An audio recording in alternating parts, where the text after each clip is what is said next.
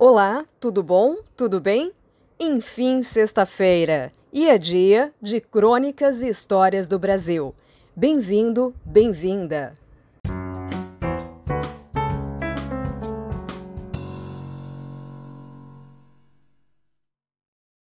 Milor Fernandes, nome artístico de Milton Viola Fernandes, foi um desenhista, humorista, tradutor, escritor e dramaturgo carioca. Era um artista com múltiplas funções.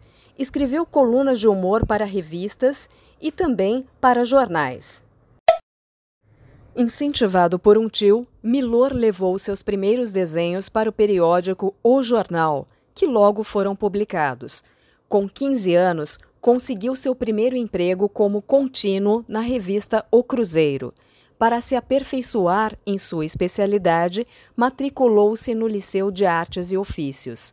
Em seus mais de 70 anos de carreira, ele produziu de forma prolífica e diversificada e ganhou fama por suas colunas de humor gráfico.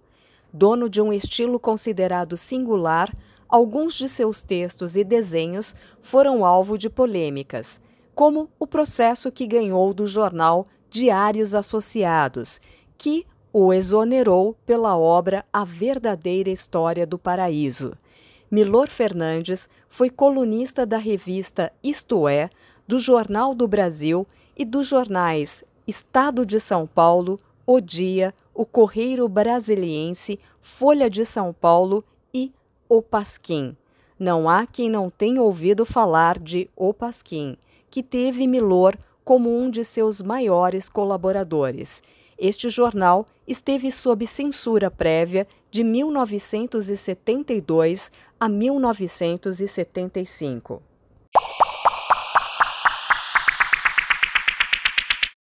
Em seus trabalhos, costumava valer-se da ironia e da sátira para criticar o poder e as forças dominantes. Como consequência, sempre foi confrontado pela censura. Ele foi um escritor e desenhista absurdamente criativo. Sua morte, aos 88 anos, em 2012, teve grande repercussão. Não faltou quem o chamasse de filósofo, gênio, de grande pensador. Ele defendia o livre pensar e era sagaz em seus enunciados. Ele mesmo dizia: Sou apenas um humorista. Criador de aforismos brilhantes e frases provocadoras, Milor teve grande destaque e algumas de suas produções fizeram parte do repertório popular de tal forma que quase se perdeu a autoria. Escolhi dez frases de Milor para rirmos e pensarmos. 1. Um, desconfio de todo idealista que lucra com seu ideal. 2 entre o riso e a lágrima, quase sempre há apenas o nariz. 3. Não é cega a justiça. Seus olhos têm a preguiça. 4. Brasília é o desnecessário tornado irreversível. 5. Me arrancaram tudo à força e depois me chamam de contribuinte. 6. Democracia é quando eu mando em você. Ditadura é quando você manda em mim. 7. O cara só é sinceramente ateu quando está muito bem de saúde. 8. Jamais diga uma mentira que não possa provar. 9. Pontual é alguém que resolveu esperar muito. 10. Como são admiráveis as pessoas que nós não conhecemos bem.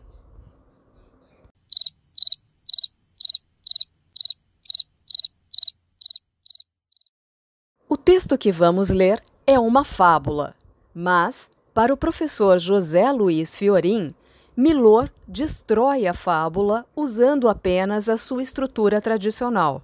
Ele cria uma antifábula, que se caracteriza por não apresentar o caráter exemplar da fábula.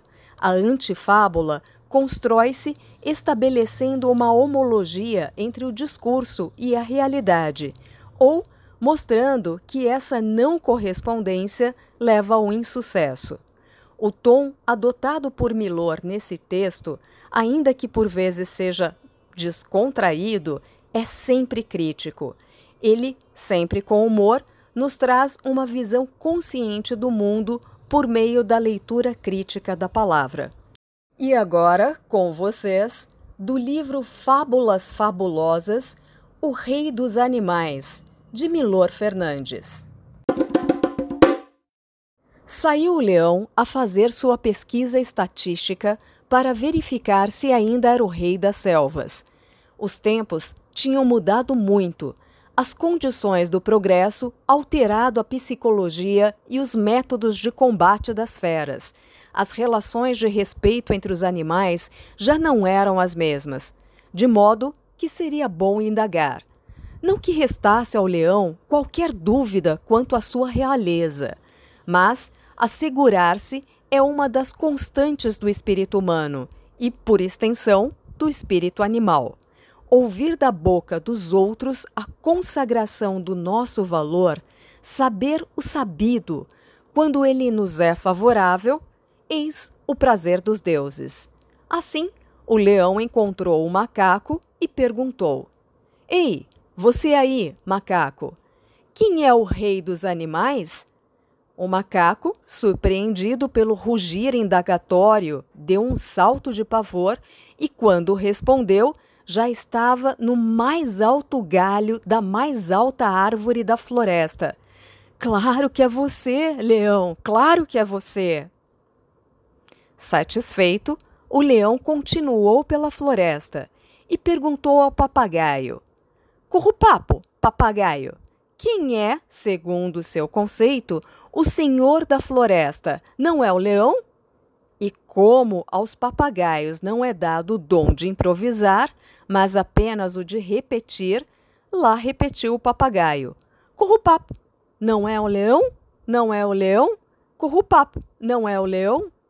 Cheio de si, prosseguiu o leão pela floresta, em busca de novas afirmações de sua personalidade. Encontrou a coruja e perguntou: Coruja, não sou eu o maioral da mata? Sim, és tu, disse a coruja, mas disse de sábia, não de crente.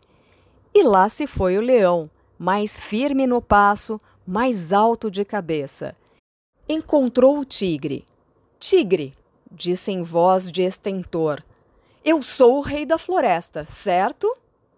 O tigre rugiu, hesitou, tentou não respondeu, mas sentiu o barulho do olhar do leão fixo em si e disse, rugindo contrafeito: Sim!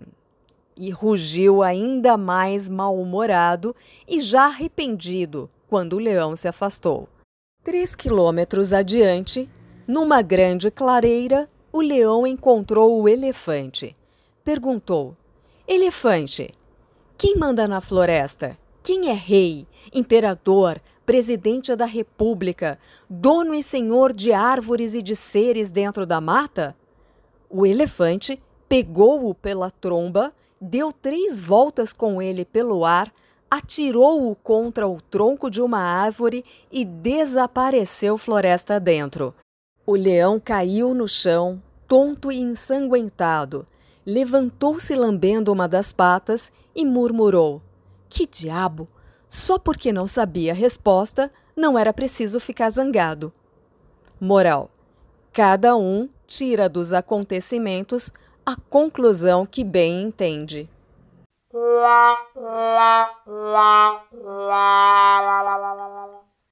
E então, o que você achou? Procure um pouco mais sobre Milor. Crônica, aforisma, haikai, charge. Há um mundo para descobrir para comentar esse texto ou dar a sua sugestão de leitura, escreva para pereirag@dickinson.edu. Beijo e tchau.